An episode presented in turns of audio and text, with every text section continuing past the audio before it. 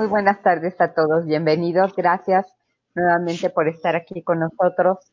Tenemos el placer de volver a tener a un par de amigos queridos con los que vamos a volver a compartir una taza de café. Salud para todos. ¿Ya tienen listas su café? En esta ocasión eh, voy a representarlos, aunque ya no voy a leer su extenso currículum porque nos llevamos todo el día, entonces mejor nada más presentamos al químico José Antonio Arroyo Pérez, que es el director de normalización del Centro Nacional de la Transfusión Sanguínea, y al doctor José Luis Salazar Bailón, que es el director técnico del Centro Nacional de la Transfusión Sanguínea. Bienvenidos nuevamente. Gracias por estar nuevamente con nosotros. Gracias a ustedes por la invitación. Me gustaría muchísimo que comenzáramos platicando un poco de algunas eh, cuestiones como muy puntuales y me queda claro que además hay, hay cuestiones que todavía no están aterrizadas y que todavía no podemos compartir ampliamente precisamente porque son proyectos. Pero me gustaría mucho que hablaran de eh, las oportunidades de mejora, es decir, hemos platicado acerca de eh, capacitaciones, de todo esto. ¿Qué nos podrían decir? ¿Qué tipo de proyectos se, están ya generando?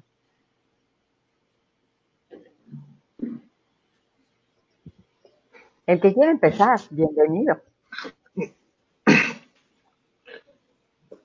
Un tema, tomo la palabra, un tema que surgió a partir de la reunión que tuvimos en CONASA fue sobre la elaboración de sueros débiles. Y necesitamos reforzarlo y necesitamos capacitar a los encargados de disciplina de serología para que tengan el conocimiento y el expertise para desarrollar, preparar estos sueros de control, estos sueros débiles de acuerdo como los maneja la norma y por supuesto estamos, es un programa que ya se llevaba, pero queremos fortalecerlo, llevarlo a más lugares, hacerlo más grande.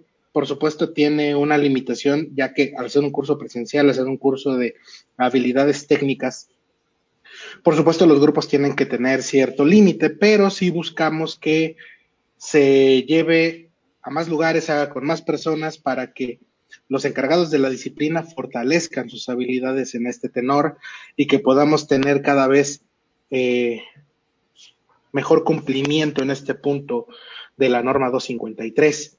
Creo que ese es un punto importantísimo y que puede causar mucho entusiasmo. Generalmente los grupos que participan con nosotros del interior de la República, la Ciudad de México, son personas que tienen mucho interés en conocer, desarrollar y aplicar y creemos que al fortalecerlo podemos llevar ese interés a muchas más personas.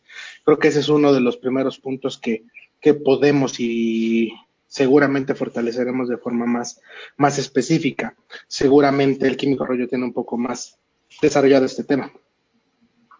Sí, bueno, eh, uno de los grandes proyectos que tiene eh, esta administración con el doctor Jorge Trejo como director general, es eh, empezar a conformar la tan nombrada Comisión Nacional de Sangre a partir de las recomendaciones de la Organización Mundial de la Salud y la Panamericana de la Salud, a través, como ya habíamos mencionado en la ocasión anterior, de expertos eh, estatales propuestos también por los propios centros estatales de transfusión sanguínea en representación en cada estado de centro nacional para conformar eh, diversos expertos en este sentido. Obviamente se trata de eh, pues una comisión abierta a la escucha, por eso es de hecho que estamos aquí. La ocasión anterior nos preguntaban alineados a la 4T, pues yo creo que mucho de la cuarta transformación es precisamente escuchar eh, abiertamente todas las voces, lo que tienen que decir y precisamente también eh, ir, conformando cambios reales, visibles y tangentes, eh, paralelos a la, a la modernización de las normas, a la modernización de las situaciones epidemiológicas, como lo que estamos haciendo en este momento, eh, y obviamente alineados, por supuesto, a los preceptos internacionales. Ya hablamos, eh, habíamos mencionado acerca de la actualización del diplomado, de los materiales. Ya ustedes han visto el día de hoy. Si quieren, esperamos un momentito a que terminen los perros o no sé.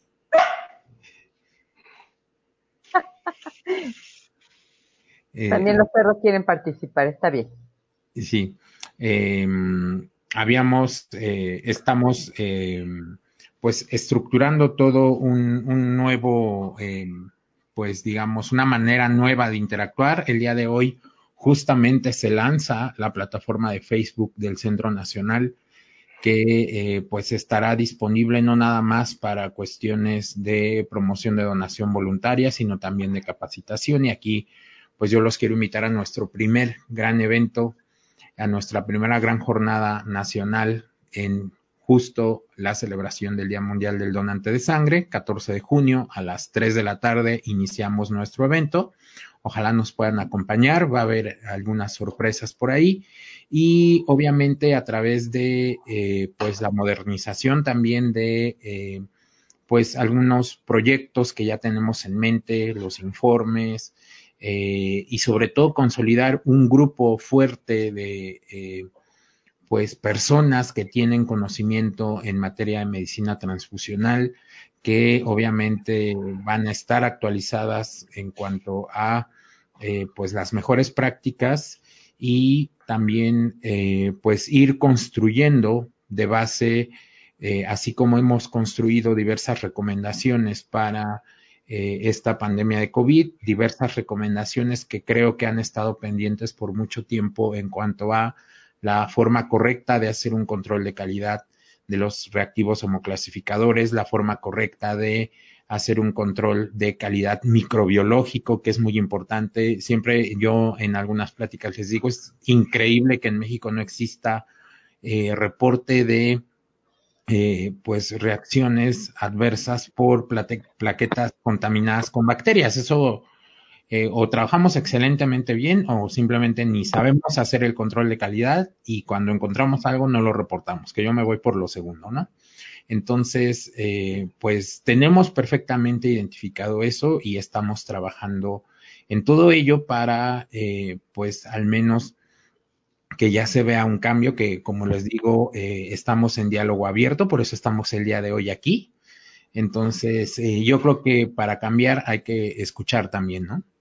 Y en este... Perdón, perdón en la interrupción, José Luis. En, en este diálogo abierto estoy queriendo entender, corríjanme si estoy mal, que nos están invitando a todos a participar. ¿Es así? Así es. ¿A reunirnos a algún grupo, a adherirnos a algún grupo de trabajo?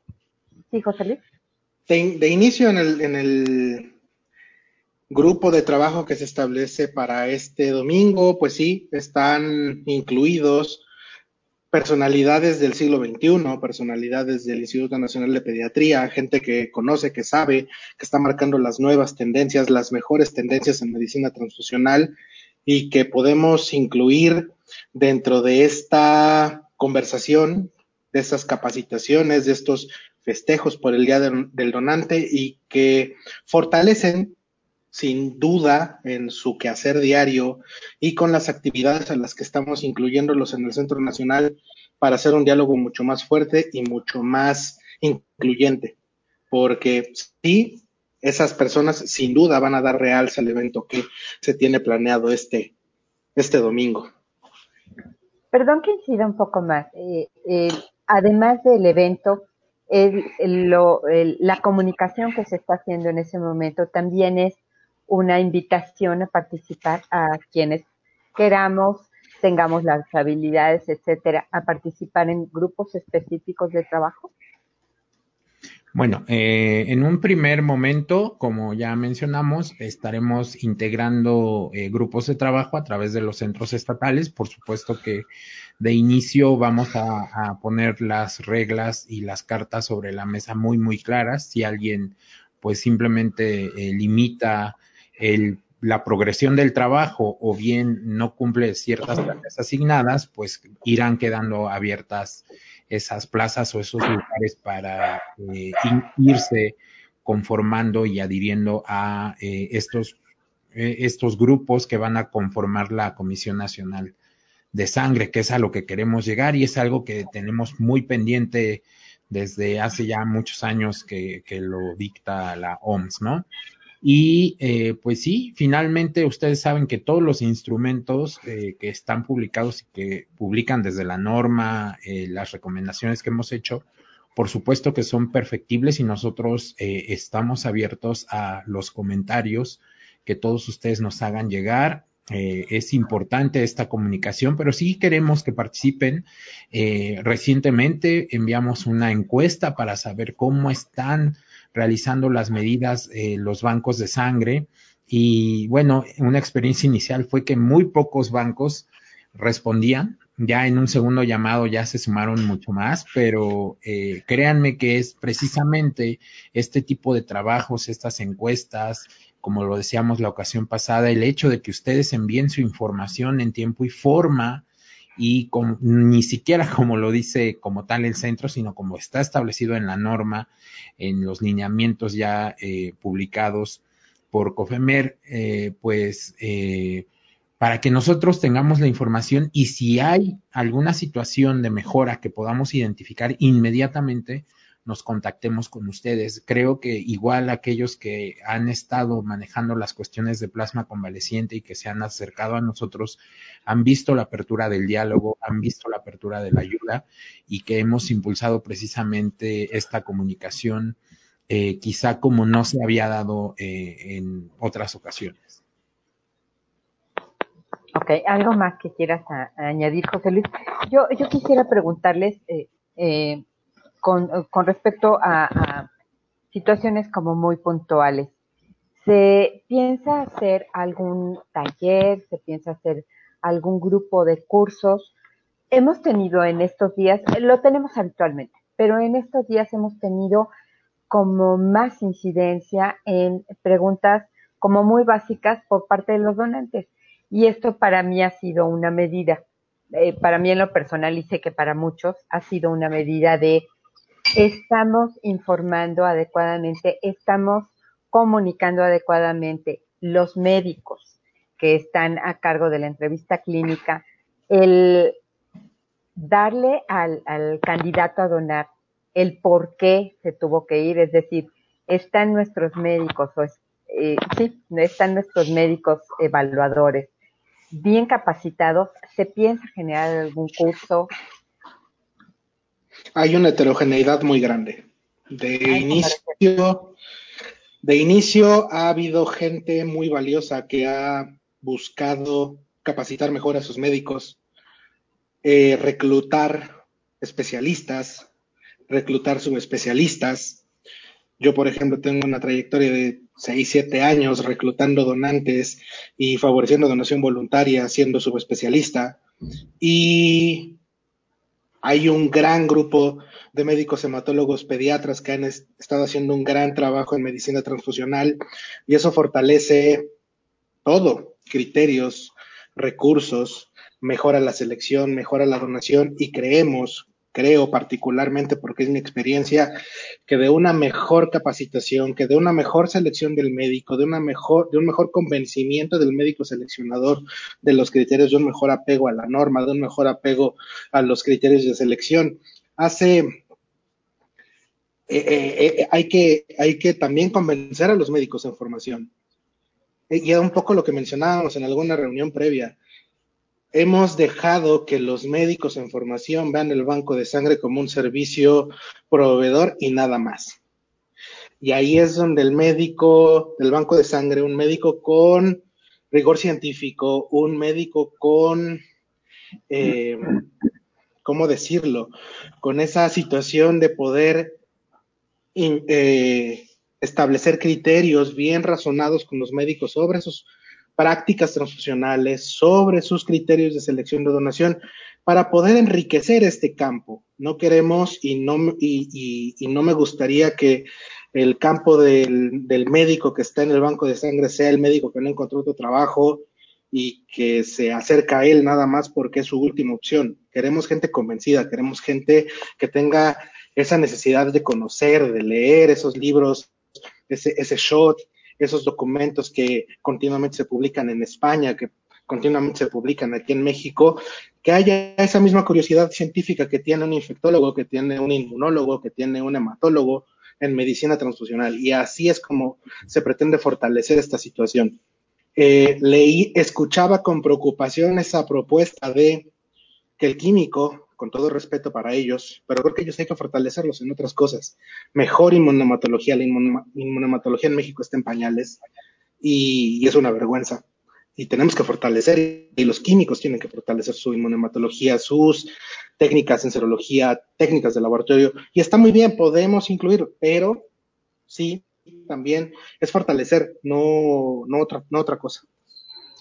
Pero a lo que me refiero yo específicamente es si existe ya alguna planeación de cursos de capacitación para los médicos seleccionadores. Eh, en estos días hemos visto eh, eh, una persona que tuvo una queja porque aparentemente hubo discriminación, etcétera, etcétera. creo que el, el, video nos llegó a todos, pero aquí pudiera haber sido una mala interpretación de la norma, es decir, a pesar de que haya un interés genuino de mejorar las cosas por parte del médico seleccionador, que debe ser alguien con pasión por el trabajo definitivamente, además de eso, ¿hay por parte del Centro Nacional ya alguna idea de, generar cursos de capacitación o de generar cursos de aplicación de la norma? Yo creo que eh, vamos a irnos primero por lo básico. Uno es eh, aceptar que no nos gusta leer como buenos mexicanos, aunque muchos sean médicos, muchos no leen y llevan años seleccionando sin, sin leer la norma incluso. Eh, y se quedan con prejuicios eh, viejos, eh, juicios de moral, no juicios científicos en la razón. Y entonces vamos a partir desde eso. Ya estamos trabajando, de hecho, con, con APRED directamente para, uno, usar lenguaje inclusivo. Dos, no discriminar en base a una preferencia sexual, porque la norma no te habla en ningún momento de preferencia sexual, te habla de actividades de riesgo y algunos no sabemos diferenciar entre una cosa o la otra y vamos a establecer cursos directamente. Eh, pues esta es una propuesta inicial que estamos manejando con la CONAPRED para precisamente eh, los médicos seleccionadores y no nada más en un prejuicio orientado a la orientación sexual, sino también a algunos aspectos de algunas personas con discapacidad. Por ejemplo, los sordomudos podrían ser perfectamente buenos donantes de sangre. Entonces, eh, orientado a eso, orientado también a población indígena, eh, y entonces, eh, no nada más conjuntar lo que se debe cumplir en la parte de banco de sangre, sino también conjuntar eso que se debe cumplir. Eh, somos de los pocos países que tiene a profesionales médicos evaluando donantes, entonces hay que hacer esa, esa fortaleza porque si bien no tenemos técnicas de amplificación nucleicos de manera obligatoria, pero sí tenemos una fuerza en cuanto a que los médicos sean las personas que eh, están evaluando nuestros donantes, ¿no? Eh, entonces, eso, esa fortaleza hay que aprovecharla. Sí, ya lo tenemos vislumbrado. Sabemos que hay mucha necesidad de capacitación. Nosotros eh, nos hemos dado cuenta que a veces hay gente que, pues, nunca ha hecho un grupo sanguíneo y de repente la pasan a banco de sangre hablando de técnicos o, o, químicos. Y, nos damos cuenta que no, no tiene el conocimiento real para poder hacer una prueba de compatibilidad, ¿no? Entonces asumimos cosas eh, que ya tendrían que estar salvadas como verdaderas y eso nos lleva muchas veces a error. Perfectamente lo sabemos y obviamente estamos conformando también grupos para capacitación y una vía también muy importante y ustedes lo van a ir viendo va a ser la página de Facebook. Una situación que también hay que incluir dentro de esa situación o esa anécdota que se plantea es que los sistemas de gestión de la calidad de cada establecimiento deben analizar con lupa todos sus formatos. A lo mejor no los hemos eh, actualizado desde el 93 y siguen persistiendo esos criterios escritos y el sistema de gestión de la calidad tiene también la obligación de mejorar esos formatos, de mejorar esos formatos de autoexclusión, de mejorar cómo nos comunicamos con el donante. Con el donante. Sí. Cómo nos comunicamos con el médico, cómo, cómo nos cómo hacemos el formato de solicitud de productos sanguíneos. Porque desde el llenado. De ahí parte. Desde el llenado de la solicitud ahí hay un gran problema. Porque si yo trato de enseñarle a un residente de pediatría cómo dosificar unas plaquetas y el formato viene basado en criterios antiguos, arcaicos, en función de aféresis totales, no va, no va a haber forma de que el conocimiento permee. Y también eso es parte de la capacitación continua de tanto el servicio que transfunde como el servicio que capta donaciones. Ok, entonces sí ya hay como tal una planeación de este tipo de cursos de capacitación y actualización para, para poder tener la evidencia de la competencia técnica, ¿no? De la persona que está realizando el trabajo y estar completamente alineados a el trabajo que se está haciendo o que se debe estar haciendo en todos los bancos de sangre con respecto a un sistema de gestión de calidad encaminado, obviamente, a una acreditación. Claro, porque además ese es un criterio que nos solicita la 15180. Es decir, eh, a mí me, nos piden capacitar al nuevo personal y más allá de capacitar y enseñar, supervisar. Y eso es algo que el responsable sanitario debe asumir, de que si contrata un personal nuevo tiene que garantizar que la capacitación es adecuada y no dejarlo a la deriva, porque eso también es un problema muy grande. Sí, todo esto se logra obviamente asumiendo la parte que le corresponde al responsable sanitario y la parte que establece la norma que nos obliga a tener la implementación de un sistema de gestión de calidad. Eh, como lo, lo, discutimos la sesión anterior, es muy importante que el responsable sanitario asuma esas responsabilidades ni siquiera viene eh, a nivel de norma, viene a nivel de reglamento el hecho de que recae en él la responsabilidad de capacitar y tener personal capacitado, obviamente en el desempeño técnico que eh, pues le va a ser asignado a cada persona, pero a veces al responsable sanitario se le olvida y entonces ahí es donde caemos y también nos hemos enfrentado mucho a la confusión que existe que eh, justifica mucho el hecho de que no tengan un sistema de gestión de calidad, lo cual nos solucionaría muchos problemas, pero es el hecho de, es que no tengo dinero para acreditarme o certificarme.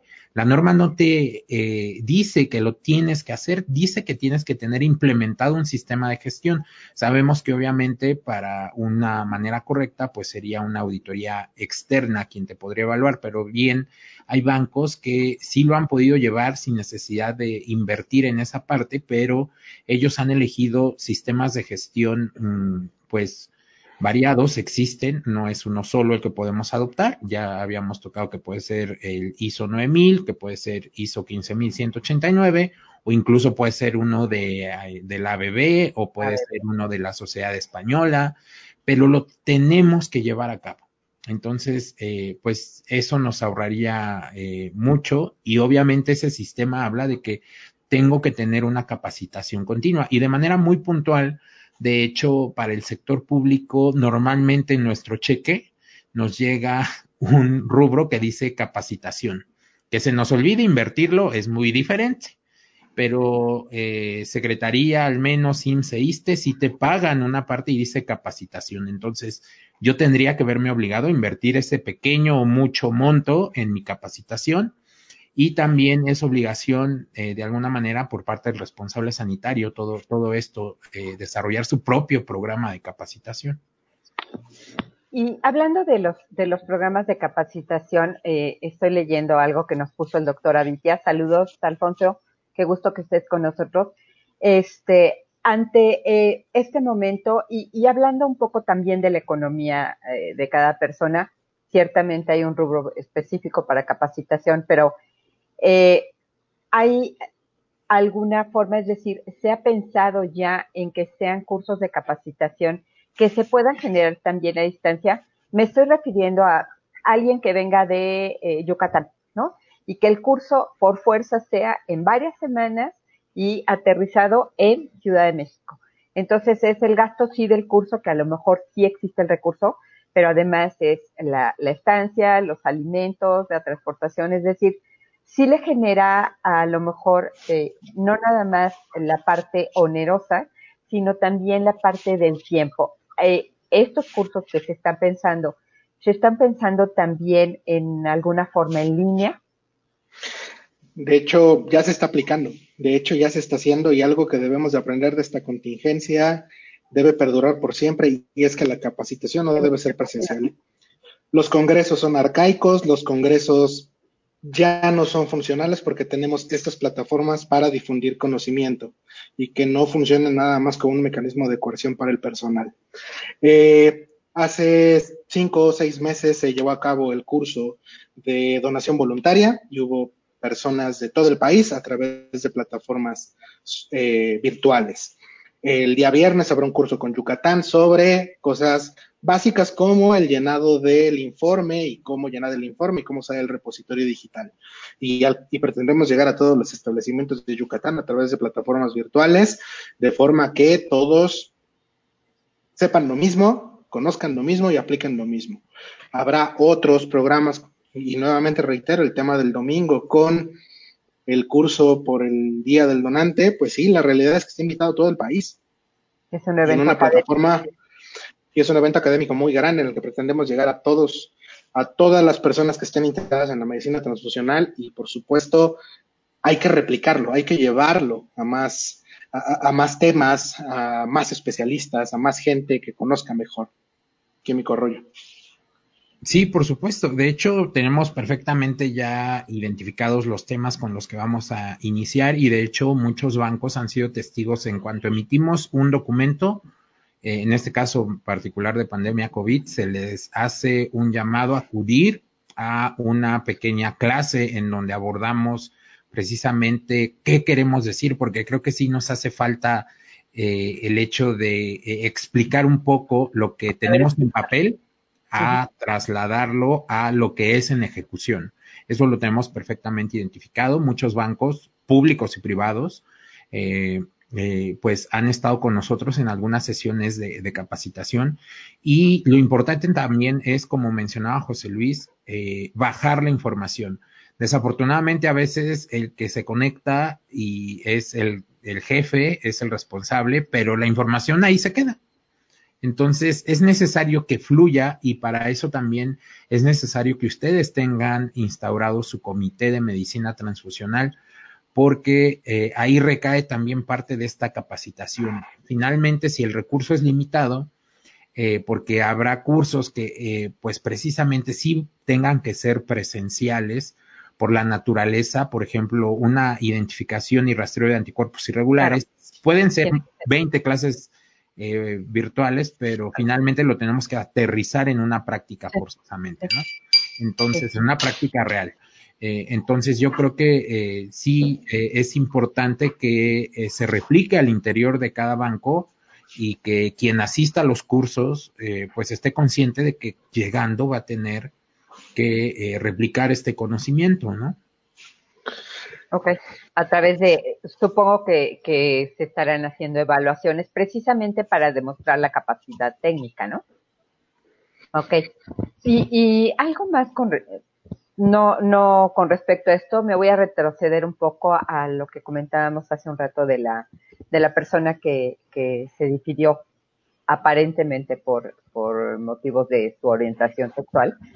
Eh, este trabajo, además eh, intersectorial. Es decir, nos preguntaba el, doctor Avitia, en, varias ocasiones nos ha hecho la pregunta y me gustaría aterrizarla con ustedes, que al final, sí, eh, estamos hablando desde la Secretaría de Salud, ¿no? O sea, por, eh, desde el área específica de trabajo, pero no es que estemos aislados, o sea, no, no vivimos en una isla.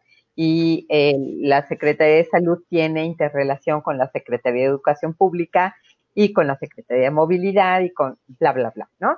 Con la CONAPRED, eh, etcétera. Es decir, hay eh, muchos puntos de enlace, se está trabajando ya en ese, tipo de, enlaces.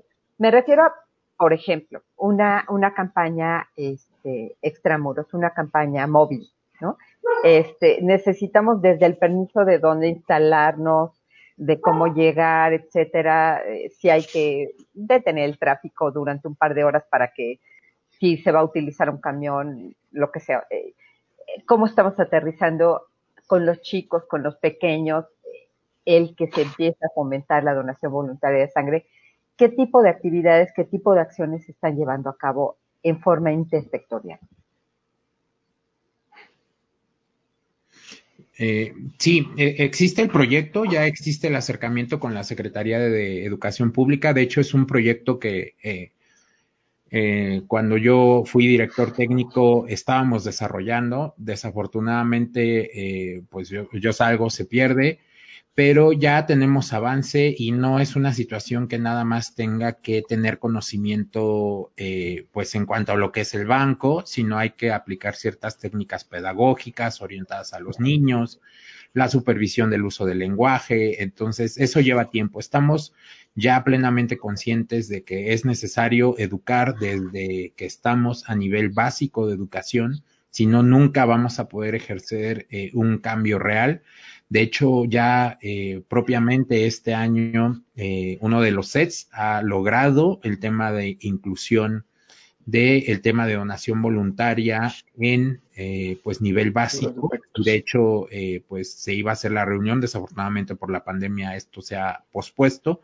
De hecho, prácticamente ya está para que se dé y pues de ahí replicar el modelo y obviamente pues se va a tener que trabajar en conjunto con todas estas instituciones, que de hecho todas han mostrado mucha, mucha apertura a trabajar el tema de donación voluntaria, porque además tenemos que trabajar mucho en estilos de vida saludables, en promover estilos de vida saludables. Ya vemos en esta pandemia quiénes son los que más están muriendo y son por no tener precisamente estilos de vida saludables sí, por las comorbilidades asociadas a, diferentes eh, estilos de vida no, no tan saludables, efectivamente. Tenemos muchas cosas más de qué platicar, pero, pero quisiera dar espacio a los comentarios que se están haciendo. Si nos pudieras empezar a, a subir los comentarios este, por el, el gracias. Este, ¿Nos podrías empezar a subir las preguntas si eres tan amable? O los comentarios.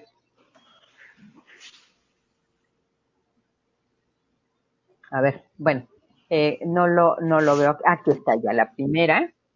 Eh, a propósito de la capacitación de médico seleccionador, en dónde puedo obtener capacitación para ella?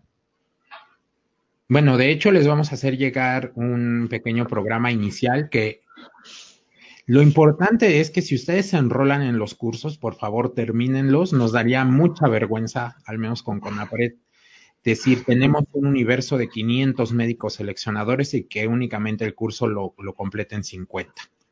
Eh, eso es bastante importante. Sobre todo nos tenemos que comprometer en eso. Eh, les vamos a hacer llegar una propuesta de los primeros cursos iniciales precisamente orientados a no discriminación, que eso creo que, eh, y más en estos tiempos de, pues que muchos decimos que no somos racistas, pero es una discriminación implícita ya simplemente por el término que usamos muchas veces despectivo de, ciertas expresiones culturales que como mexicanos tenemos y que tenemos que erradicar, eh, les vamos a hacer llegar, obviamente, a través de la red de los correos que nosotros tenemos registrados, inicialmente esta parte de los cursos para crear una conciencia de no discriminación y posteriormente, ya que tengamos la conciencia de no discriminación, estaremos eh, notificando la vía en la que se va a desarrollar el curso de del donante. Esto es a, hospitales públicos, y, perdón, a servicios de sangre públicos y privados, ¿verdad? La invitación la separamos. Sí, quería nada más complementarlo. Araceli, un abrazo. Miriam, saludos.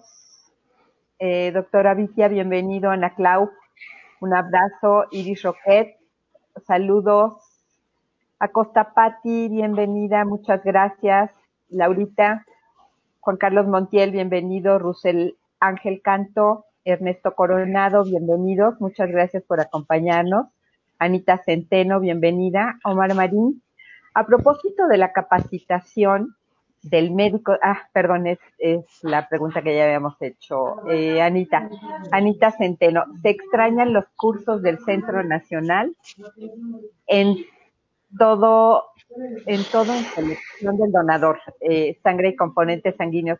Sí, ciertamente es, es lo que hemos estado hablando eh, durante este tiempo y yo les voy a, decir que para mí, en lo personal, porque he sufrido esa agresión, por ponerle un calificativo, de decirme que porque soy muy chaparra no puedo donar, o sea, siendo que eso no existe como tal, no existe nuestra norma, ¿no? Más algunas otras cosas por las que nos intentaron eh, batear, eh, que afortunadamente en este caso tengo conocimiento de la norma, la he leído, bla, bla, bla, y entonces tuve las herramientas para discutir con el médico seleccionador y que este médico seleccionador me dijera, ay, perdón, pero en el momento en el que tenemos a un donante que no está capacitado, por llamarlo de alguna forma, o al que no le compartimos bien la información, simplemente lo podemos estar vaciando. Y lo que debe ser lo más importante es aceptar la sangre limpia, la sangre eh, de donadores limpios, por, ponerles un calificativo que no es así, este, para que tengamos un producto limpio, un producto que vaya a favorecer la, la vida y la salud del receptor, ¿no? Entonces, este, este curso para médicos seleccionadores, sobre todo en la, alguien me decía que se equivocaba decir interpretación de la norma, pero eh, lo podemos aterrizar con otra palabra, el acatamiento de la norma y ante el momento, me queda claro que es una norma que ya tiene muchos años, pero fue un gran esfuerzo realizarla, está, está vigente y al final eh, he tenido el gusto de compartir con muchos médicos que me dicen es que en esta parte siento que hay un vacío por parte de la norma, entonces acudí a las recomendaciones técnicas de la ABB, acudí a las recomendaciones de la eh, Unión Europea, de la ISBT, y ya con respecto a eso tomé la decisión. Pero al final es, tenemos también ya contemplado un curso para, para actualizar o para aterrizar el acatamiento de las normas para los médicos seleccionadores, porque es, para mí es, personal la situación por eso, porque me lo he sufrido en carne propia. Eh, denuncien, así de fácil y así de sencillo. La plataforma de denuncia en CONAPRED y en COFEPRIS está abierta. Es importante eh, que ustedes, como usuarios de los servicios, se pueden quejar. Eso es un sistema que tiene que tener implementado cualquier banco de sangre en cualquier, eh, incluso hospital, población, público, privado eh, hablando del sistema de gestión de calidad, es la calidad en la atención en el servicio y la otra es, eh, somos una cultura de, eh, pues si no hay castigo, no me corrijo, desafortunadamente muchos de nosotros somos así. Entonces, pues la plataforma de Cofepris está totalmente abierta a cualquier situación de denuncia que ustedes vean en mala operación de los bancos. Y, también la plataforma de Conapred. De hecho, ya ha habido experiencias previas y ellos, eh, pues, emiten recomendaciones casi casi que obligatorias a personas que realizan esa situación de discriminación o de no acatamiento, en este caso de la norma 253 sería COFEPRIS. Y por su parte, el centro pues va a ofrecer esta, esta dinámica de los nuevos cursos de interpretación. Cosa curiosa, a mí luego me llaman y me dicen, es que tengo este caso de este donante, a ver, dígame qué dice su norma. Y la mayoría de las veces no la han leído. Entonces, eh, es, es, una tradición de, pues es que aquí siempre ha hecho, se ha hecho así. Entonces, ya eh, los referimos a la tabla, nos, nos ponemos a leerlo juntos y ya les pregunto, a ver, usted dígame qué entiende. Porque yo puedo tener un paradigma pero a lo mejor para él lo que está ahí escrito es diferente del paradigma que yo puedo tener, ¿no? Entonces sí estamos apoyando a algunos médicos en ese sentido. Ok, eso me parece importante, ¿sí? Y los esfuerzos que está llevando a cabo esta administración, y lo digo claramente y lo digo a título personal, estamos buscando que la comunidad LGBTQ sea bienvenida en los bancos de sangre de todo el país, a partir de hoy y para siempre. Y cualquier comunidad que, que no represente Todas las comunidades. factores de riesgo, ¿no? Todas las comunidades incluidas.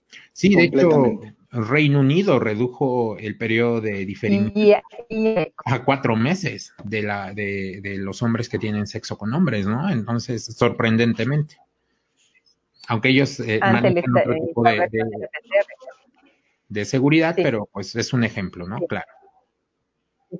Claro que sí. Este, y, en este mismo sentido, preguntar también si hay algún, este, si hay alguna eh, propuesta ya con respecto a la situación física de los bancos de sangre eh,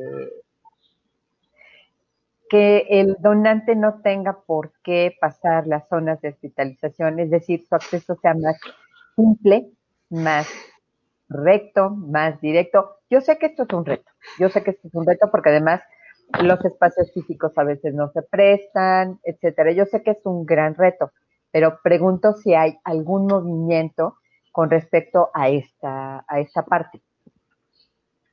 Eh, sí, como ven, eh, pues por principio ahí está la guía de regionalización de la OPS, que tendría que ser algo que nos rige. Si no lo quieren ver así, lean la guía de bioseguridad de la OMS, que me pide pues un espacio de dos metros cuadrados por cada eh, persona que trabaja en el laboratorio. Yo quiero ver qué banco de sangre cumple eso.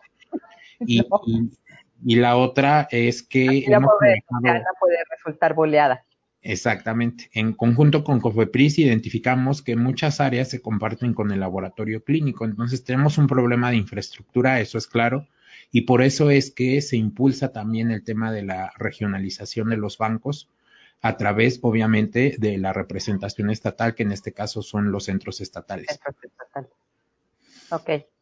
Toño Morales, buenas tardes. Anita Centeno, eh, algo que, ya habíamos comentado, Cierto, aún el banco, eh, yo completaría el banco de sangre, es el lugar de castigo de laboratorio o donde los médicos nuevos esperan pasar sus exámenes de residencia. Sí, desgraciadamente eh, todavía hay mucha gente que está por castigo más que por pasión por este trabajo. Y yo creo que cada área eh, donde nos desenvolvamos tiene que tener implícita la pasión por el trabajo, la honestidad y las ganas de realizarlo correctamente. Gracias, Anita. Ana Claudia, abrazo hasta Brasil. María Magdalena Rivera, buenas tardes, bienvenida. Considero que muchos de estos puntos se corrigen con la certificación y o acreditación de los bancos de sangre y servicios de transfusión. Efectivamente, ¿no? Es, es precisamente lo que decías al final, más que nada a lo que se están refiriendo es a estandarizar tus procesos, vigilarlos y medirlos. Lo que no se mide no se puede corregir, ¿no? Entonces es aterrizarlo desde ese punto de vista. vista. Carmina, saludos, un abrazo. Mónica, bienvenida. Yamel, bienvenida. Doctora Vitia, los cursos del Centro Nacional fueron muy buenos, pero duraban varias semanas, por lo que era difícil acudir. ¿Han pensado en ofrecer cursos a distancia? Era lo que ya ya comentábamos, con alguna aula, virtual, perdón. Eh, tristemente ese recurso no, no, se ha ejercido para ello. Y decían, eh, comentaban, y ya está desde ese punto de vista. Ana Clau decía que si eran sus perros los que ladraban, pero no, no llega el ladrido hasta acá. Desde Brasil no llega. Iliana Guerrero, buenas tardes. Lidia Lara, bienvenida, Química. Lucecita Bravo, excelentes propuestas. Ojalá nos capacitaran más seguido para que el personal acepte el compromiso que implica estar en un banco de sangre. Y yo añadiría a eso que no nada más es eh, por la capacitación, sino que de verdad tiene uno que amar lo que hace. O sea, eh, he leído una, una frase que me gusta mucho que alguien decía que jamás había trabajado en su vida que le pagaban por hacer lo que le encantaba, ¿no? Entonces es eso, principalmente, aplicar eso más aparte, por supuesto, los cursos de capacitación y de actualización. Esta, esta emergencia sanitaria nos está poniendo a la vista la velocidad a la que puede estarse generando la información científica y la velocidad a la que tenemos que estarnos poniendo al corriente, ¿no? Sí, por supuesto, digo, situaciones históricas ha traído esta pandemia desde la corrección de dos revistas de las más importantes en materia de medicina, de retracción de sus artículos, oh, cuestión histórica que nos tocó vivir. Pero sí, o sea, muy importante, tenemos presente esta cuestión de la capacitación. Hemos estado y desafortunadamente la pandemia nos vino eh, a pues reprogramar diversos planes. Ah, ya teníamos previsto diversos sitios para, como ya lo había mencionado, un diplomado, así como eh, todos aquellos eh, de eh, contemporáneos nos decían que se pasaban meses en el Centro Nacional, pues lo mismo queremos hacer, pero en los institutos nacionales de salud y en el IMSS y en el ISTE ya teníamos preparado para arrancar esto, porque realmente consideramos al igual, obviamente se consultó a OPS que los materiales que estaban en el diplomado ya no estaban a la altura de, la actualidad. Entonces, eh, es importante que aquellos que van a ser responsables de banco de sangre se enfrenten a la realidad de un banco de sangre de la vida diaria.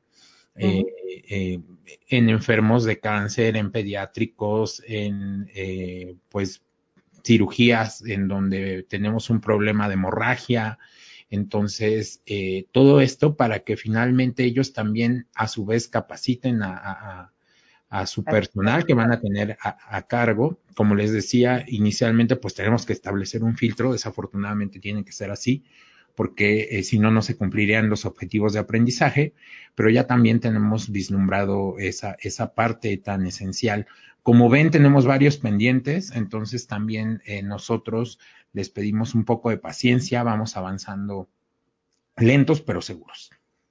Okay.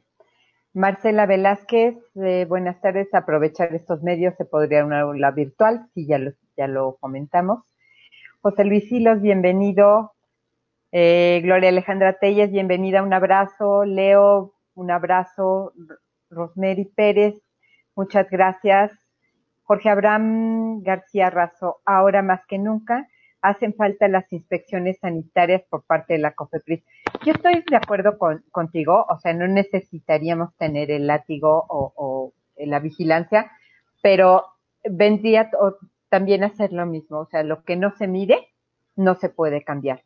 Y hablando de, por ejemplo, ceguera de taller, es fácil que estemos proyectando esta ceguera de taller y yo les digo que siempre que voy a un restaurante y, la atención ha sido mala, nunca busco ni que maten al cocinero ni nada por el estilo, pero sí ayudar a que las cosas mejoren. Entonces, ese, ese comentario y lo sacamos de, esa ceguera de taller. Y sí, sí tiene como mucho sentido esta vigilancia por medir y así medido ver qué podemos cambiar, ¿no? ¿Cuáles son las oportunidades de mejora? Sí, de hecho, eh, ustedes saben, Cofepris ha realizado diversas visitas hasta el primer, eh, bueno, el primer trimestre de 2019 alcanzó a, de 2020, perdón, alcanzó a realizar algunas, realizó varias 2019 en donde algunas resultaron con el cierre de algunos bancos, de algunas áreas de algunos bancos importantes de casa, ya no se aplicaba el pues somos hermanos de la Secretaría, no me puedes cerrar, ¿qué voy a hacer con mis pacientes? Lo sentimos. Eh, pues el banco se cierra y en esa misma, claro, por, por, el propio bien de los pacientes, ¿no? Y en esa misma línea estamos colaborando con ellos.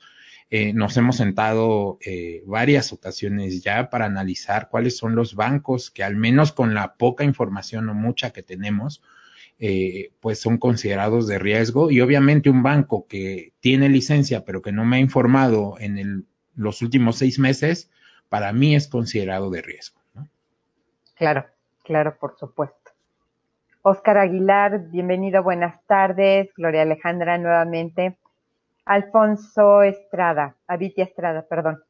Una cosa es intersectorial o interdependencia. La intersectorial implica otros sectores como sector salud, sector educativo, sector productivo, eh, sector empresarial, sindicatos, los están viendo, mm, mm, mm, eh, los, los están viendo a este nivel. Sí, por supuesto. Eh, pues de hecho, los directores de los centros estatales eh, conocen varias de las estrategias, varias de estas estrategias que estamos haciendo, nada más con sector salud, eh, no nada más con sector educativo, con sector productivo, con y, algunos movimientos religiosos, etcétera, etcétera. Obviamente con organizaciones de la sociedad civil, ustedes lo van a ver hoy a las 8.15, van a ver un video que hicimos con una organización de la sociedad civil, es para invitar a la gente a donar. Y obviamente nosotros estamos perfectamente eh, alineados a esa participación social que de hecho viene enmarcada en el nuevo documento de las acciones que se van a hacer en conjunto con la OMS 2020-2024.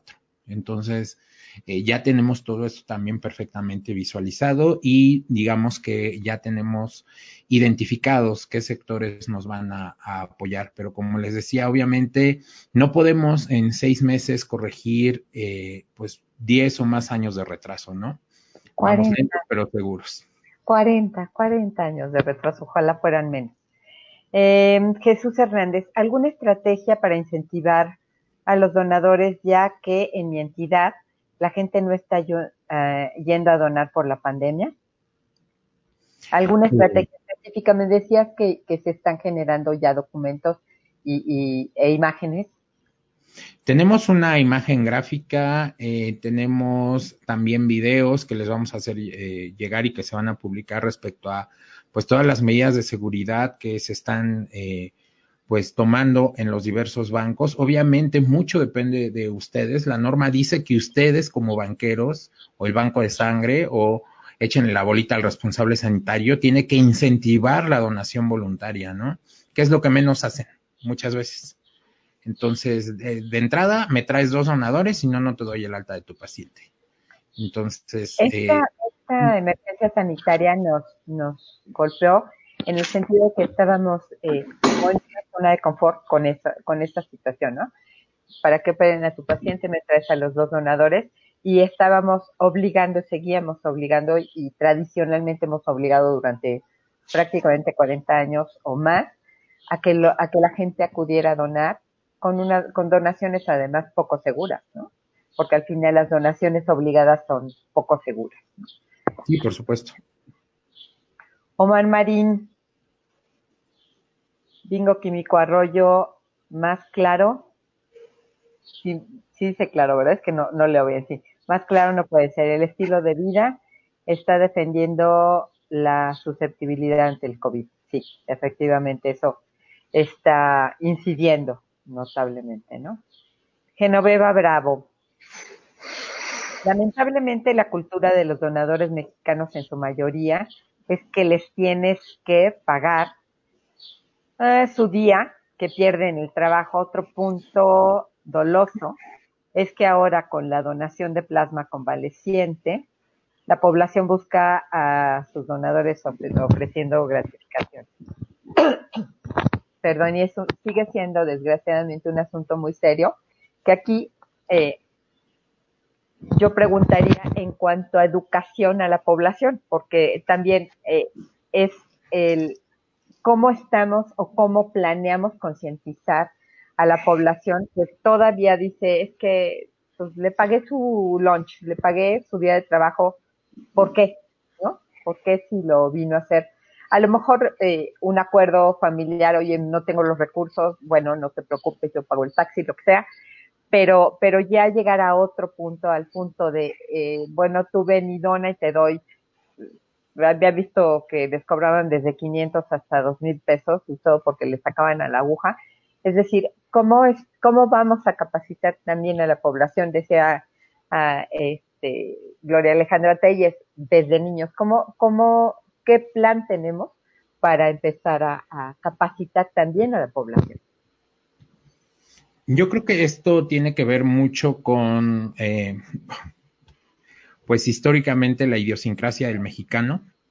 Si no obtenemos eh, muchas veces algo a cambio, pues no, no, no hacemos nada por dar algo de nosotros.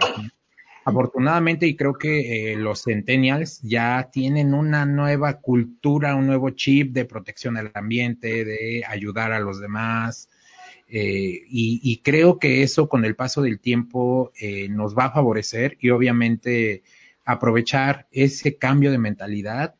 Eh, obviamente ustedes están viendo que estamos en redes sociales, los millennials, los centennials están ahí y es a quien nos vamos a dirigir. como dicen, chango viejo no aprende nuevo truco, Así que eh, es la población objetivo, es lo que hemos revisado en nuestras eh, estadísticas y sobre ellos vamos a incidir. Obviamente, como decía, tenemos que tener toda una estrategia pedagógica, no nada más, eh, como lo mencionábamos antes, enfocada a que el banquero tiene que hacer todo. Y banquero, por decir médicos, trabajadores sociales, químicos y técnicos. Tenemos que tener un comunicólogo, tenemos que tener un mercadólogo, tenemos que tener alguien que haya estudiado filosofía, pedagogía infantil, etcétera, etcétera, ¿no? Porque si no, no vamos a comunicar y hacer ese cambio tan necesario en nuestra cultura de la niñez. Efectivamente. Eh, Omar Marín, bienvenido nuevamente. Gracias, Químico. Estaré al tanto de esas invitaciones, debe ser, ¿no? Este, Jesús Hernández. Mi correo con el fin de recibir información de los cursos, eh, se lo hacemos llegar al, al, químico y al doctor, o si tiene, eh, se los hacemos llegar. Adriana Marcela, bienvenida. Inés Ballesteros, bienvenida. Ernesto, el gestor de calidad puede tomar los cursos, aún sean dirigidos a los médicos.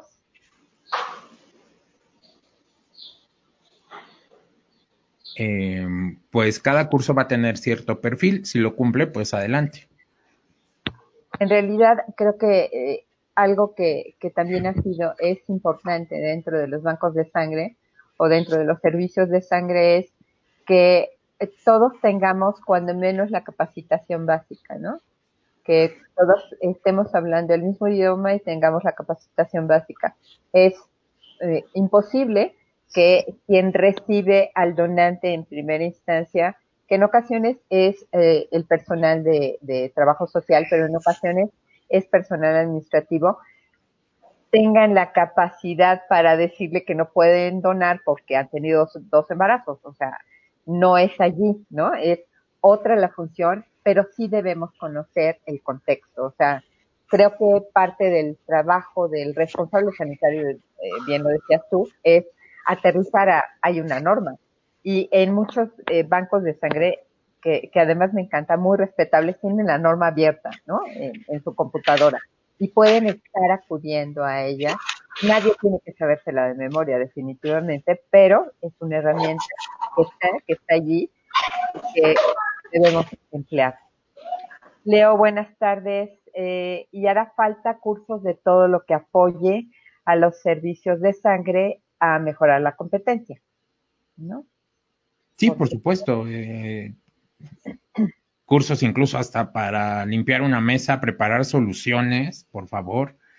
Eh, químicos, enséñenle a su personal de limpieza a diluir el cloro, por favor. Eh, creo que hay aspectos que nosotros mismos podemos tomar, ¿no? Este, por iniciativa propia, para capacitar a nuestros colegas. Así es. Silvia, buenas tardes. Jorge Abraham García Razo.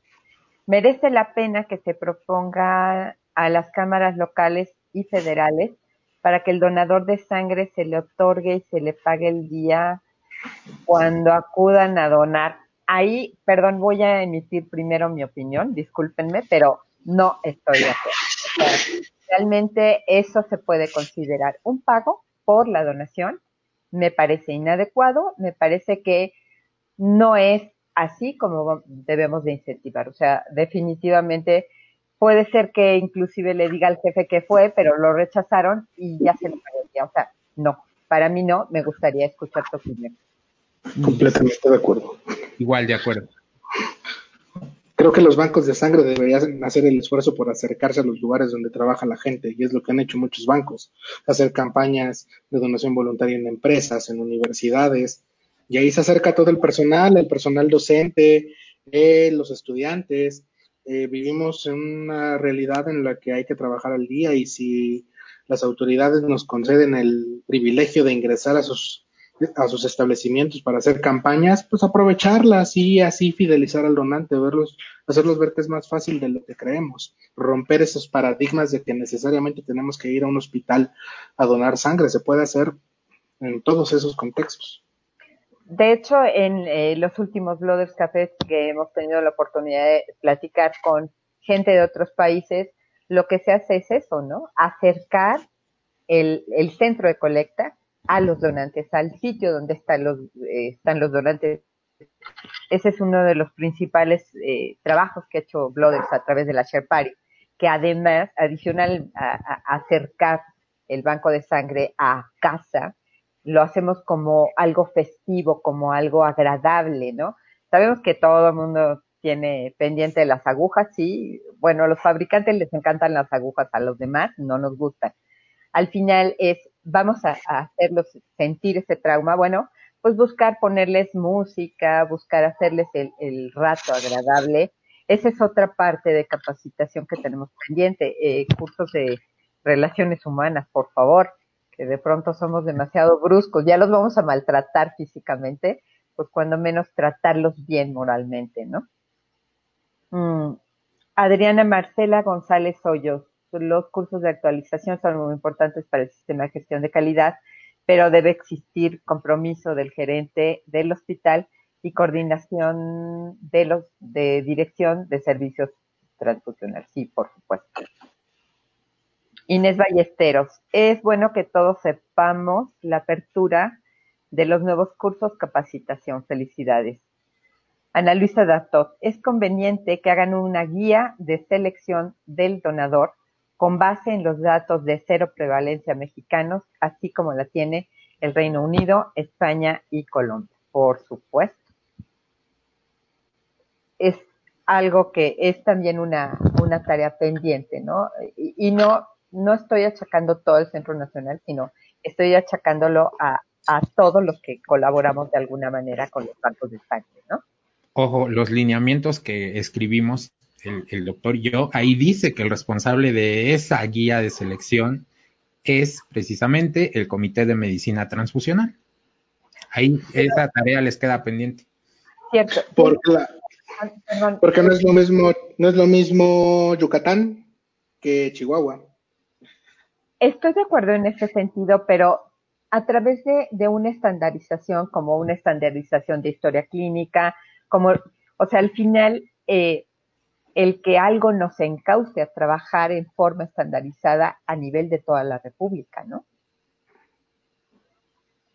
Sí, claro, digo, eh, los precedentes lo sienta la norma. Hay un eh, precepto jurídico que establece que cuando no hay precisamente una legislación particular en la materia, tú puedes acudir a lo que se maneja de manera internacional. Obviamente, algunas reglamentaciones, y todos lo sabemos, la mayoría de nosotros se va por la europea, pero pues también podemos optar por la americana, ¿no? E, e, eso es viable, al menos en salud, o si eh, mencionaban por ahí algo de dengue, eh, que no había preceptos. Nosotros justo en 2019, cuando empezaron a incrementarse de manera importante los casos de dengue en Jalisco, trabajamos un criterio, así como se trabajó para COVID, un criterio de diferimiento para dengue, eh, chingunguya y eh, se me fue, este, y Zika.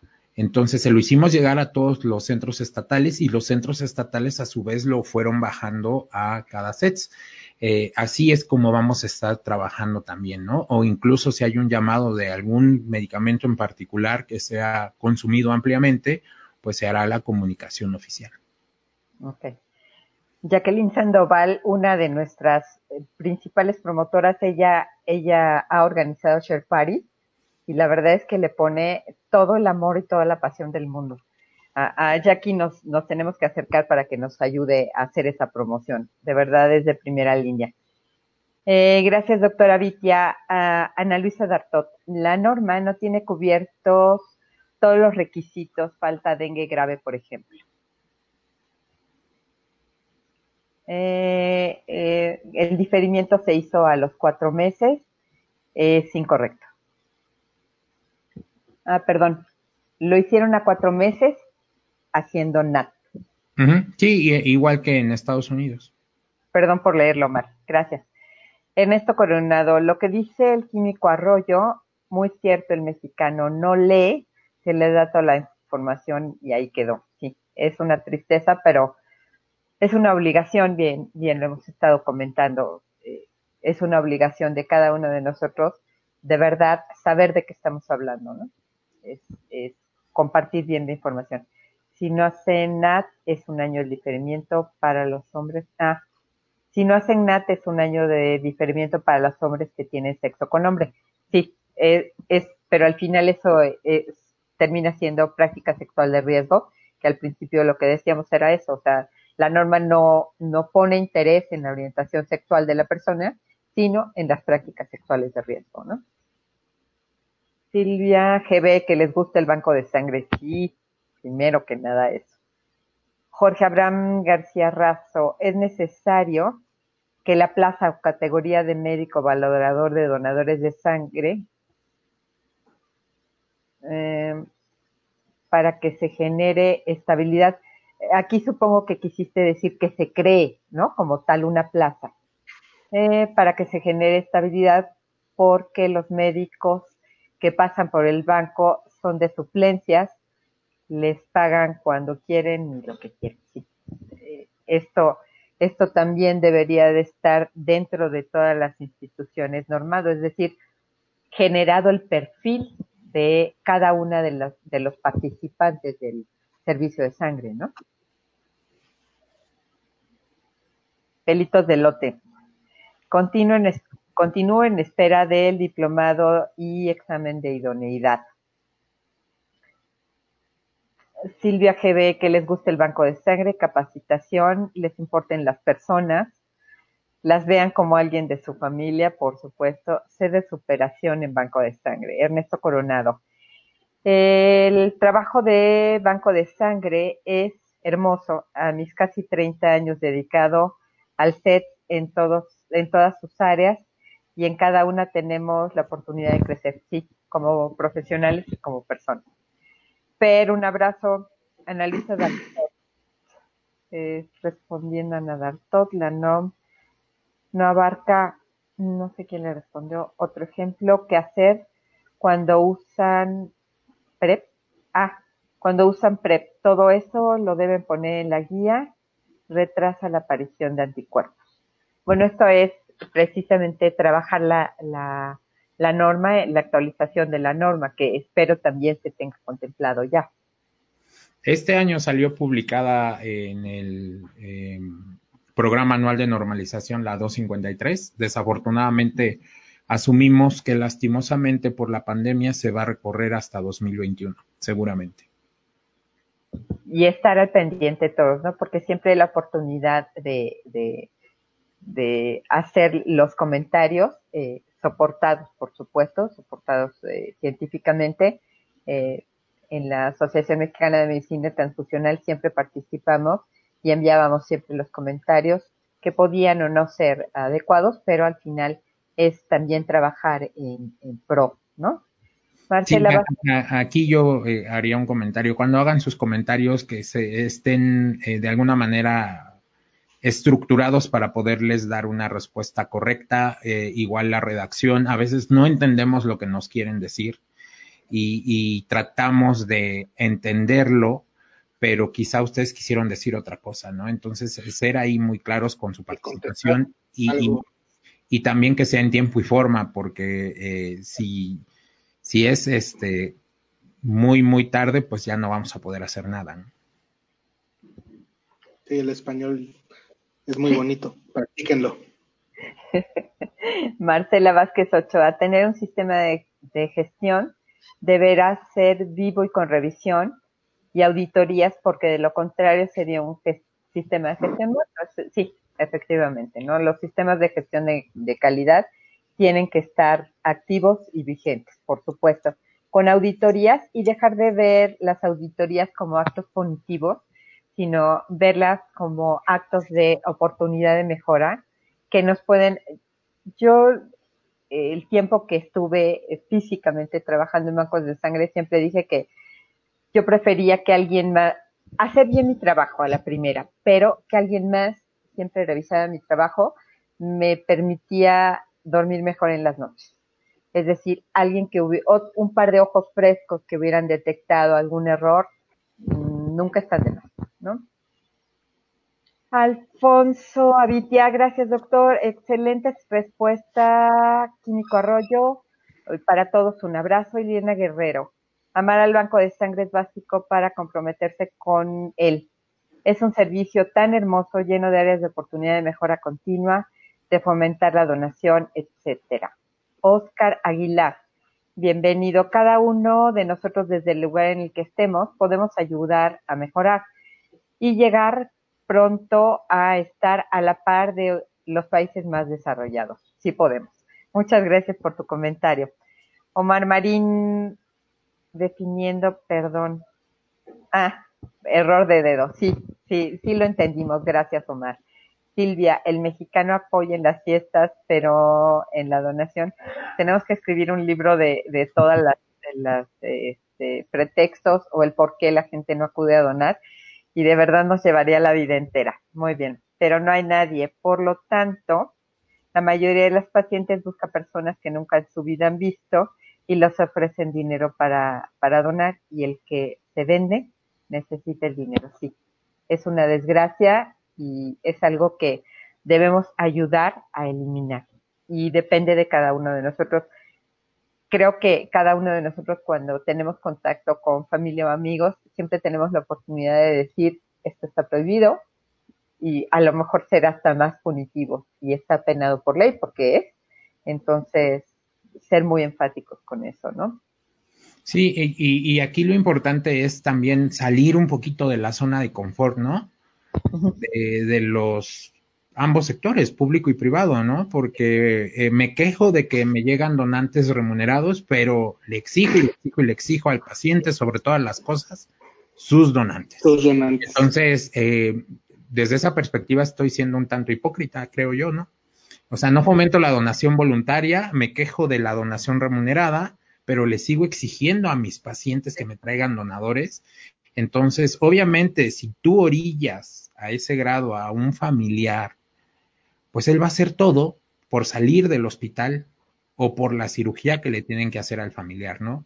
Con lo que se le exigió, claro. Y, e incluso yo he sido testigo de gente que ha dicho, bueno, ya tengo apartado por ahí un guardadito por si me llegan a pedir sangre así de ese tamaño. Desgraciadamente, otro, otro pendiente en cuanto a la educación a los candidatos a donar es ese, ¿no? O sea, explicarles muy claramente, yo no estoy ni a favor ni en contra de bancos de sangre públicos ni privados. Tengo amigos excelentes a los que quiero muchísimo y de los que he dependido en muchas ocasiones. Y ser muy explícitos de cómo se están manejando las cosas. Por ahí alguien sugería en cuanto a una estandarización en el cobro que muy claramente se tiene que aterrizar. No es el cobro de la sangre, es el cobro del acto transicional, es el cobro de el uso de los suministros, ¿no? Entonces, ser muy claros y también aterrizarlo ante la población eh, general. Nos hemos encontrado con mucha frecuencia que es una pregunta que nos hacen en forma recurrente cuando acudimos a la Paris, cuando vamos a las organizaciones aliadas, porque hay muchísima desinformación al respecto. ¿no? Omar Marín, perro viejo, no aprende truco nuevo, pero yo soy el ejemplo de lo contrario. Yo también. Qué bueno, felicidades. Qué padre. Sofi, un abrazo, Omar. Doctor, doctora Ikini, con gran placer escucharles. Gracias a ustedes por estar allí. Anita Tapia, abrazo Anita.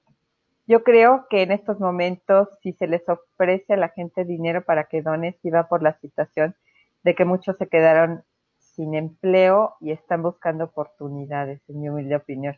Y desgraciadamente es un momento crítico el que estamos viviendo ahorita, pero es insistir en lo mismo. O sea, al final, al final yo creo que mucho tenemos que aterrizarlo con eh, el, el familiar del paciente y decirle, a ver, este, ¿quieres que esa sangre que no sabes de dónde viene o cómo viene, que la transfundan a tu paciente, o prefieres donarla tú, ¿no? aterrizarlo también un poco más. Sí, es, es, inversión, es inversión de tiempo para explicarle al familiar, al donante, y salir de la zona de confort nuevamente. Yo siempre he dicho, eh, aquellas instituciones, por ejemplo, que tienen estancias infantiles, eh, la gente que está inmersa en banco podría ir precisamente educando a los chiquitos que están en esas estancias infantiles a donar eh, al tema de la donación. Y no nada más a ellos, los papás ahí ustedes los tienen súper cautivos a la mamá y al papá. Y yo no he visto en eh, la pequeña o larga carrera que tengo que ninguna vez se haya hecho una campaña con la gente trabajadora que acude a esas eh, estancias infantiles, IMSS e ISTE. O sea, tenemos un mercado que no hemos querido ver y que obviamente, eh, pues a lo mejor no, explotamos porque digo, ay, no, qué flojera, pues eh, tengo muchas cosas que hacer en el banco, ¿no? Y entonces, eh, o también con todos los papás que asisten a las clínicas de atención ginecológica cuando están a punto de ser papás, ¿por qué no, lo, no los fidelizamos desde el principio? Les exigimos el donante ya que la mami va a dar a luz, pero no hacemos ninguna acción antes de que eso ocurra para decirle, Señor, done antes y después regrese, porque así como lo pueden llegar a necesitar su esposa, hay miles de mujeres que lo pueden llegar a necesitar. Conviértase en una donación, en un donador voluntario y altruista, pero hasta este momento no he tenido eco en, en esa parte. Mucho trabajo pendiente para todos para todos. Insisto, o sea, la responsabilidad no la podemos aterrizar nada más en la autoridad. O sea, cada uno tenemos que hacer la parte que nos corresponde, ¿no? Ernesto Coronado, lo más triste es, es que existe en los bancos de sangre de la Secretaría cuando uno hace un llamado de atención, te contestan que si lo sigues acosando, tienen un sindicato que los defienda. Uf, cierto, uf. Yo ahí podría meter las manos al fuego para el personal del Instituto Nacional de Pediatría. Lo mejor de lo mejor, cargan, viajan, eh, llegan muy temprano, salen muy tarde, no es generalidad. Eh, ahí sí meto las manos al fuego por, por mi gente. Tienes razón, pero a mí me ha tocado lo contrario. A mí me ha tocado, no voy a decir en dónde, pero me ha tocado que me digan, bueno, pues la voy a acusar por acoso laboral cuando nada más les estoy pidiendo que lleven a cabo su trabajo, ¿no? Pero bueno, eh, eso es también trabajar en la sensibilización del personal, ¿no? Judith, un abrazo. Ana Luisa Dartot respondiendo a Alfonso Avitia, el Consejo de Europa define que se permite dar eh, para considerarlo altruista y un día de trabajo se considera remuneración hay que apegarse a los lineamientos internacionales. Sí, ya lo habíamos comentado. Norma Morales, la donación es, es voluntaria y altruista. Cuando tú ofreces algo se convierte en una donación que tiene un interés. Es mejor darles un reconocimiento moral, eh, el cual dio una oportunidad de mejorar la salud de un paciente. Sí, es decir, es aterrizarlo a una, una, un derecho, una responsabilidad, como, como lo hemos platicado. Y perdón para que nadie se me ponga celoso, la gente del Centro Nacional en esta contingencia, mis respetos también a todos ellos. Un abrazo a todos y cada uno, que hemos sido compañeros de trabajo muchos años. Más que un pago, eh, Ileana Guerrero, más que un pago, se les den facilidades para que acudan a donar. Las campañas son excelentes para acercarse acerca del banco de sangre al, donante y tratar de revertir la donación familiar, las exigencias, las exigencias, ay, perdón, es que eh, se me fue. Las ah. exigencias de los hospitales y la presión sobre los familiares son factores que siguen influyendo para que siga existiendo la remuneración. La falta u omisión de información con tal de obtener un comprobante tenemos mucho trabajo por lograr hacer la diferencia. Saludos. Sí, por supuesto. Este, yo creo que todos los banqueros, como decimos en este medio, sabemos lo que tenemos que hacer, pero pues bueno, a veces por ciertas circunstancias eh, o a veces por falta de tiempo incluso, pues eh, estamos limitados. Pero yo creo que si vamos haciendo buen equipo, eh, y el esfuerzo tiene que ser de todos, de todo el Sistema Nacional de Salud, es decir, bancos públicos y privados, vamos a poder generar un cambio, pues que no se dé tan a largo plazo, yo creo. Efectivamente. Ay, tenemos muchísimo. Perdón que me estoy colgando en el tiempo, pero la verdad es que me encanta esta participación y, espero que no, que no se nos vayan rápido. Vamos, vamos a ir este, acabando. Jorge Abraham García Razo, el INSOISTE, la donación es por reposición. Para una cirugía, el donador va voluntariamente a fuerza, efectivamente. Ahorita un abrazo, Ana Luisa, respondiendo al doctor Avitia. ¿Cuánto pusieron de discernimiento para el dengue grave? No sé si, si lo tengan el, el tiempo a la mano, el, el tiempo de diferimiento a la mano. Mm, no lo recuerdo en este momento, no sé si José Luis, pero pues, no, la verdad no. Lo compartimos. Lo revisamos y lo compartimos. Muchas gracias, sí. Sofía, un trato digno al donante se va contento y tranquilo del servicio y poder fidelizar incluso a veces dona por un familiar y conociendo la necesidad se vuelve altruista. Sí, efectivamente. Erika, un abrazo. Javi, eh, Mónica, en nuestro caso, la Share Party que organizó Blooders, contigo, Coti, gracias, eh, Moni, y que llevó el banco de sangre de nuestra empresa, fue todo un éxito. Pienso que es una buena estrategia, aunque sé, aunque sí sé que generan más trabajo por el traslado de la infraestructura. Yo eh, aquí les quiero decir esto aterrizado a todos los que nos están escuchando y que tienen en sus manos la responsabilidad de un banco de sangre. Es mucho más trabajo, sí, porque es el mismo equipo el que eh, se desplaza a, realizar la share party y después el equipo que, hace eh, todo el trabajo técnico posterior. Generalmente es el mismo equipo de trabajo y les puedo decir que nunca hemos tenido ninguna queja porque al, mejorar el ambiente, al hacer el ambiente de trabajo más light, más agradable, eh, se van más contentos y nunca se han quejado. ¿eh? Digo, que yo sepa, nunca se han quejado. Para nosotros también es un trabajo pues bastante más grande, pero al momento en el que se hace con gusto, las horas no pasan. O sea, no es que no estemos cansados, por supuesto estamos cansados, pero, pero sí, si lo hacemos con gusto, no resulta tan pesado. Sofi, concientizar a la población y crear la cultura de los bancos de sangre, de pediatría, incluir el servicio, incluir al servicio de escolaridad de los hospitales. Los que ahora son pacientes podrían ser en un futuro nuestros donantes. Sí, sí, efectivamente. Eh, Bloder quiere herramientas visuales para los niños y la donación.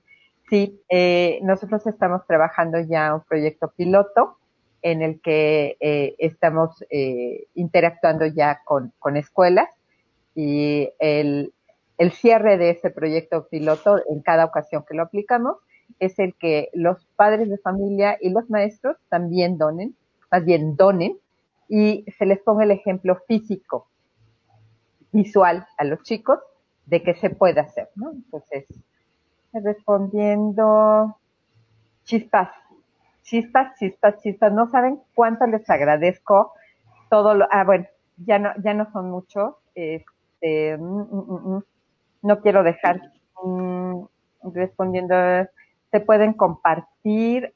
Aún no, doctora Vitia, es un proyecto piloto y tenemos que trabajar mucho en la parte pedagógica. Sí, eh, sí está, sí es un proyecto, pero lo estamos desarrollando. En cuanto esté, con gusto eh, podemos, y, creo que, que, básicamente este encuentro entre amigos es una de las finalidades, es decir, estamos todos juntos en lo mismo, a todos nos importa lo mismo, a todos nos importa la salud del paciente y por supuesto la salud del donante, pero al final es o trabajamos juntos o no vamos a lograr nada. Y llevamos 40 años de estar trabajando en forma completamente atomizada, perdón, en, forma muy atomizada y es el momento de unir las fuerzas. Hay muchas oportunidades de mejora y precisamente este tipo de, foros son para eso, en dónde podemos participar. Aquí están las manos, qué podemos hacer, cómo ayudamos, cómo compartimos, etcétera, ¿no? Em, cierto, Silvia, yo me encontré periodistas químicos y técnicos, me contestaron, me pagan igual por procesar un tubo de BH en ocho horas como procesarlo ahora. Ese criterio manejan algunos. Es una triste realidad y ya nos lo has comentado mucho, Toño, es el, el de verdad que te importe tu trabajo, la honestidad y la ética profesional, ¿no? El Instituto Nacional de Pediatría respondiendo Banco de Sangre, sí se pueden descargar desde la página de Blooder, pero no los que utilizamos todavía, todavía no los que utilizamos para los chicos, ¿eh? Pero sí, hay mucho material gráfico que pueden descargar Erika Gil, definitivamente seguiré tomando café con ustedes. Gracias, Erika. Toño, Toño Morales. Sí, me puse celoso, doctor Salazar. Muy bien. Ana Dartot, eh, respondiendo al doctor Avitia, es un año respondiendo, por eso hay que ponerlo. En las guías hay mucho dengue, tenemos los cuatro serotipos y es mejor que el Centro Nacional eh, emita las guías. Araceli Malagón, las guías de donación, considero sí deben hacerse nacionales, como en todas partes del mundo. La OMS las tiene, el Reino Unido lo tiene, la mayoría de los países. Desde luego, hay particularidades. Esto armonizaría, debería haber guías nacionales. Bueno, pues muchísimas gracias. Eh, ay, ya sé que sigue habiendo muchas participaciones, nos colgamos muchísimo del tiempo. Perdón que, que bueno, creo que para todos los que estamos, que nos gusta trabajar con el banco de sangre, que lo hemos tomado como, como una pasión de vida más que como un trabajo, podríamos estarnos hablando ahora. Aquí me gustaría eh, hacer unas, algunos anuncios parroquiales. Eh, el Químico Arroyo ya nos hizo el favor de compartirnos que el Centro Nacional, a través de su página de Facebook, tendrá un evento académico a partir de las 3 de la tarde. Eh, nosotros vamos a tener un Facebook Live, por favor síganos. Desgraciadamente, todos queremos participar el, 14 de junio. También me acaban de compartir eh, a través del CETIAM un evento para el, el domingo 14 a la misma hora. Además, todos tiene 24 horas el día y todos estamos usando los mismos horarios. Pero bueno, al final estos eventos eventualmente quedan grabados y tenemos la oportunidad de participar en todos. Eh, mañana, mañana este, vamos a estar, Toño, en, nuevamente en eh, Radio CCLAB. Eh, los invitamos a, que estén ahí con nosotros. Los invitamos a Encuentro Nacional de Químicos. ¿Nos decía? Sí, ahí compartimos también algunas actividades de capacitación, son gratuitas. Y el día de hoy, por parte del COPLACEN, el Colegio del Estado de México, de Químicos del Estado de México, muy importante, requisitos normativos de uso en plasma convaleciente. Acuérdense, el desconocimiento de la ley no me exime de su cumplimiento, es la premisa máxima de la ley. Entonces, eh, para que tengan en cuenta esta situación. Y por supuesto, nos vemos el 14 de junio, no falten. Y hoy a las 8.15 estrenamos un video, así que véanlo por ahí en la página de Centro Nacional. Muchísimas gracias por, por la invitación, ahí estaremos pendientes y estaremos pendientes de todo lo demás. Recuerden que este siempre va a ser un foro para esto, para la unión, para compartir con los amigos, compartir con los amigos la pasión que tenemos por el trabajo que hacemos todos los días. Nos vemos el miércoles de la semana que viene. Tendremos eh, nuevamente a la doctora Dartot y estén pendientes de los demás Blooders Cafés. Amigos, siempre son bienvenidos. Esperamos poder tenerlos nuevamente aquí. Recuerden que un café y la sangre siempre nos conectan. Que tengan muy buenas tardes. Hasta pronto.